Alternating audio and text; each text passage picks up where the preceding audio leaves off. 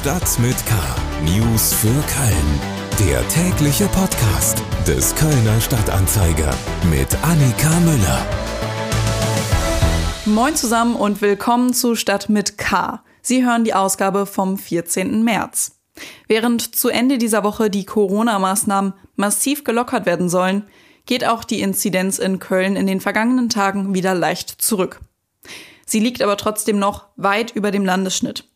Und kein Landkreis in Deutschland hat in den vergangenen sieben Tagen mehr Neuinfektionen gezählt als Köln. Insgesamt sind es 24.199. Wie sich die Inzidenz in Köln entwickelt hat, insbesondere in den verschiedenen Altersgruppen und Fädeln, das können Sie auf ksta.de lesen. Das war's aber mit Corona für diese Folge und wir schauen, was sonst so los ist in Köln. Heute in Stadt mit K. Kölner Konvoi bringt Hilfsgüter ins Grenzgebiet. Die satirische Komödie Automatenbuffet feiert im ehemaligen Millowitsch-Theater Premiere. Und die Lit Cologne startet am Dienstag.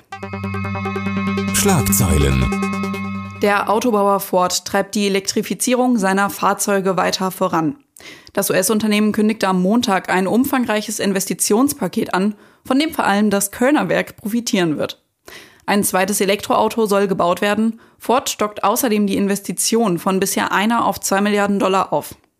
Darüber hinaus soll in Köln eine Fertigung für Batterien aufgebaut werden, um die beiden E-Modelle direkt vor Ort zu bestücken.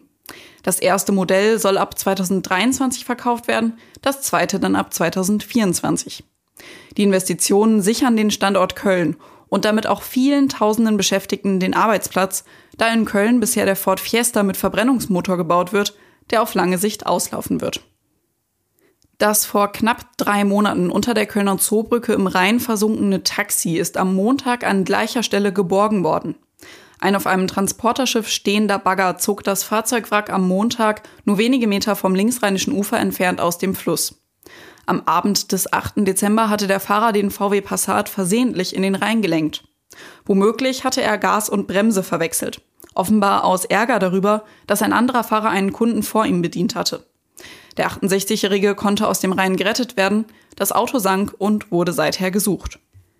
Die Kölner Polizei hat die Unfallstatistik für 2021 vorgestellt.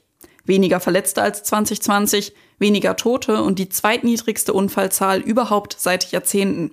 Das sind die positiven Entwicklungen. Auch wenn der Begriff positiv noch immer deplatziert wirkt angesichts von 4500 Verletzten und sieben tödlich verunglückten Menschen in der Stadt. Sorge bereitet der Polizei vor allem der drastische Anstieg bei der Zahl von Unfällen und Verletzten im Zusammenhang mit E-Scootern.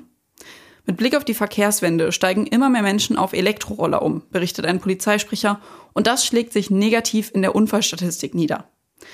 347 Menschen verunglückten im Vorjahr, eine Steigerung um 144 Prozent gegenüber 2020. In 92 Fällen war Alkohol laut Polizei die Ursache. Auch verletzten sich im Vorjahr insgesamt 157 Jugendliche bei Unfällen, die höchste Zahl seit 2014. Fast jeder dritte der verunglückten Minderjährigen war auf einem E-Scooter unterwegs. Der Angriffskrieg von Russland auf die Ukraine dauert nun schon zweieinhalb Wochen an. Während dieser Aufnahme läuft gerade die vierte Verhandlungsrunde zwischen Vertretern beider Länder. Russland weitet unterdessen seine Kampfhandlungen immer weiter aus und immer mehr Menschen versuchen, aus der Ukraine zu fliehen. Viele kommen auch hier in Köln an. Es gibt aber auch Menschen, die andersherum von hier bis zur Ukraine fahren. Kommen wir zu den Themen, die wir etwas ausführlicher besprechen wollen. Köln. In Krisenzeiten ist die Hilfsbereitschaft groß. Auch Kölnerinnen und Kölner bieten ihre Hilfe für ukrainische Geflüchtete an. Ob Sachspenden, Geldspenden, eine Unterkunft oder sich auf Demos und Kundgebungen zu solidarisieren. Es gibt viele Möglichkeiten. Ein Kölner Handwerker hat am Wochenende mit Freunden und Bekannten Sachspenden an die Grenze gefahren. Die Gruppe aus dem Kölner Süden ist mit sechs Transportern und zwölf Personen hier in Köln losgefahren. Unser Reporter Dirk Riese hat Christoph Maxeiner vor der Abfahrt getroffen und dann noch nach der Abgabe der Spenden mit ihm telefoniert. Wir haben O-Töne aus diesem Telefonat von Samstagabend, als Maxeiner gerade im polnischen Krakau war. Wie haben denn die Menschen auf die Hilfe aus Köln reagiert? Es war ganz unterschiedlich. Manche waren total happy und äh, äh, äh andere waren sehr zurückhaltend und äh, schon ein bisschen scheu.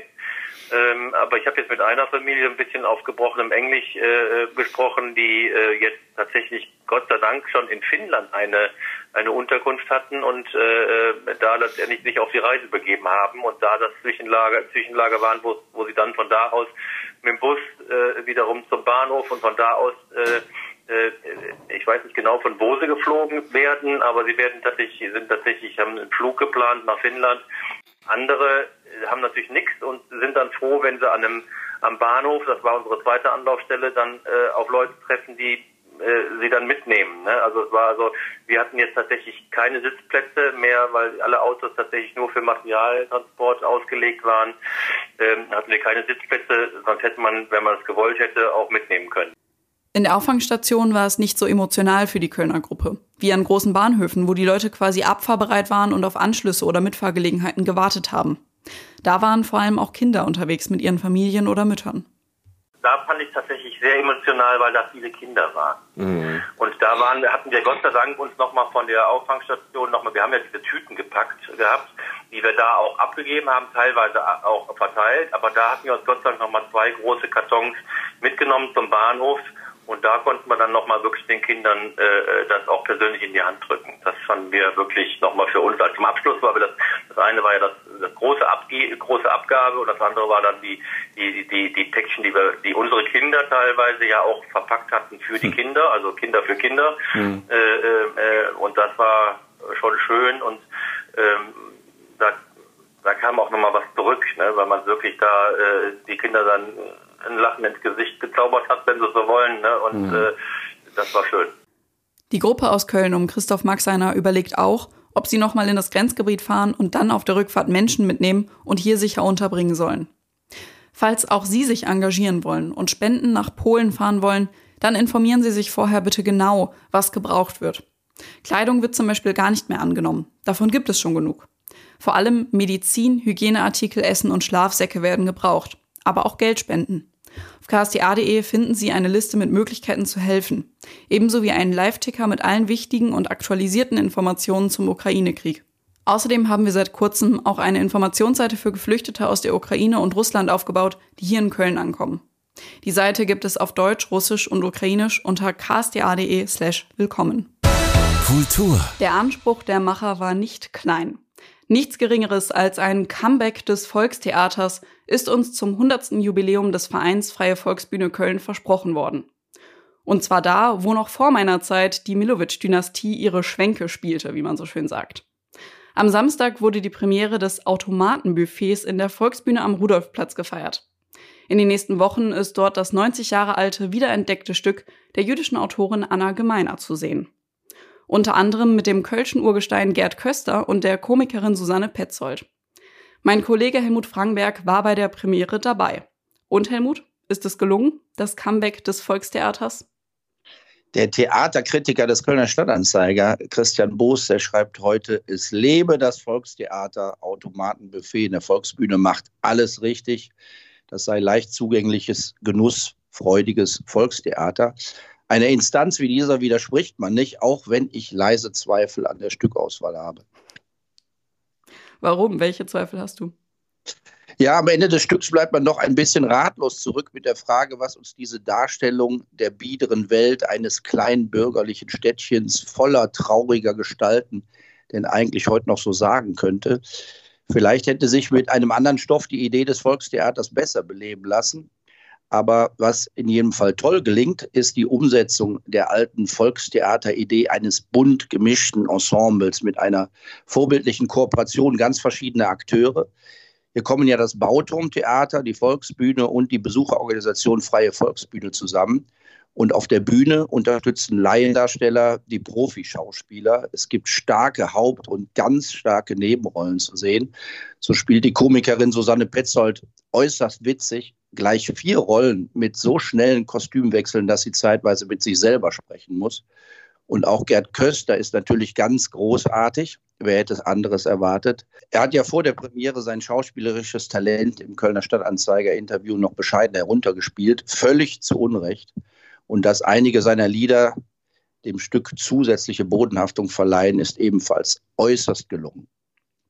Du hast es schon gesagt, das Ensemble ist bunt, es besteht aus Laien und Profis. Und dazwischen gab es aber auch noch eine echte Überraschung. Da steht nämlich einer mit auf der Theaterbühne, der da noch nie gestanden hat, den man aber von anderen Bühnen kennt. Nämlich aus dem Rathaus, aber auch aus dem Gerichtssaal. Der ehemalige Kölner SPD-Fraktionschef Norbert Rüther spielt beim Automatenbuffet mit.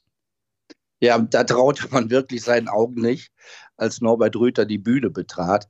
Dieser einstmals so mächtige Mann lässt sich freiwillig zu einer Witzfigur machen.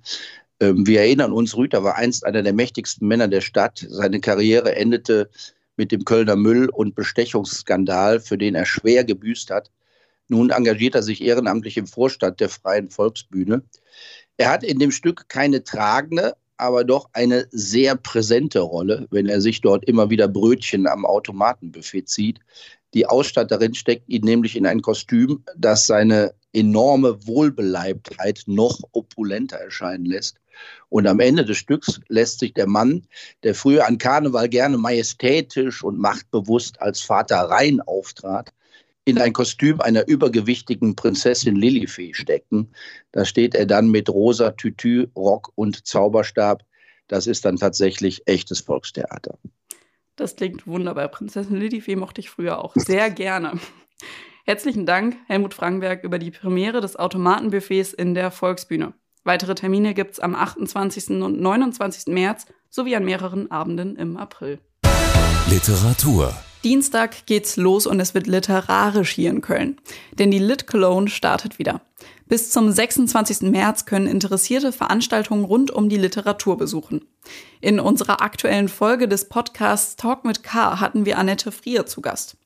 Die Regisseurin, Schauspielerin und Komikerin ist auch Teil der Lit Cologne dieses Jahr und freut sich schon wahnsinnig auf die Events. Lit Cologne ist Brauchtumzone äh, geworden. Und ähm, ich habe so oft bei Freunden von mir auch bemerkt, die sonst vielleicht auch ein bisschen träge sind und sagen, ja, ob ich mir jetzt das Theaterstück oder das Konzert angucken muss. Lit Cologne müssen wir hin, zack, bums, los geht's. Und ähm, das kann man blöd finden, ne? So wie manche Leute das blöd finden. Wieso, was soll das mit dem Karneval einmal im Jahr kostümieren? Einmal im Jahr sind sie plötzlich alle an Lesungen interessiert und ansonsten äh, Theatersäle leer. Äh, ich würde sagen, ganz im Gegenteil. Das ist doch super, aus welchen Gründen auch immer, dass so ein Ding Flow hat, dass die Leute Lust haben, sich zu begegnen. Also jetzt ist es wichtiger denn je, dass die Leute rausgehen und sich miteinander unterhalten an so einem Abend ne, und ins Gespräch kommen. Also wer heilt, hat recht. Ja, die ganzen Corona-Lockdowns haben uns wahrscheinlich wirklich zu Stubenhockern gemacht mit vier Streaming-Diensten. Dabei wird es sich wirklich lohnen, mal ins Programm der Lit Cologne zu schauen. Die startet am Dienstag mit einer Solidaritätsveranstaltung für die Ukraine am Tanzbrunnen. Danach geht's weiter mit dem Deutschen Hörbuchpreis, der zum 20. Mal verliehen wird. Annette Frier hören und sehen Sie am 26. März. Da spricht sie über Weltliteratur. Außerdem liest sie ebenfalls am 26. März aus dem Klassiker Alice im Wunderland. Für einzelne Veranstaltungen gibt es noch Tickets. Schauen Sie dazu am besten auf litcologne.de mal nach. Den ganzen Podcast mit Annette Frier, in dem es nicht nur um die Lit ging, den hören Sie auf allen bekannten Streaming-Plattformen oder direkt bei uns auf ksta.de. Und damit sind wir auch schon wieder am Ende dieser Episode von Stadt mit K angekommen. Mein Name ist Annika Müller. Ich wünsche Ihnen einen guten Start in die Woche. Bleiben Sie gesund. Tschüss. Stadt mit K. News für Köln. Der tägliche Podcast.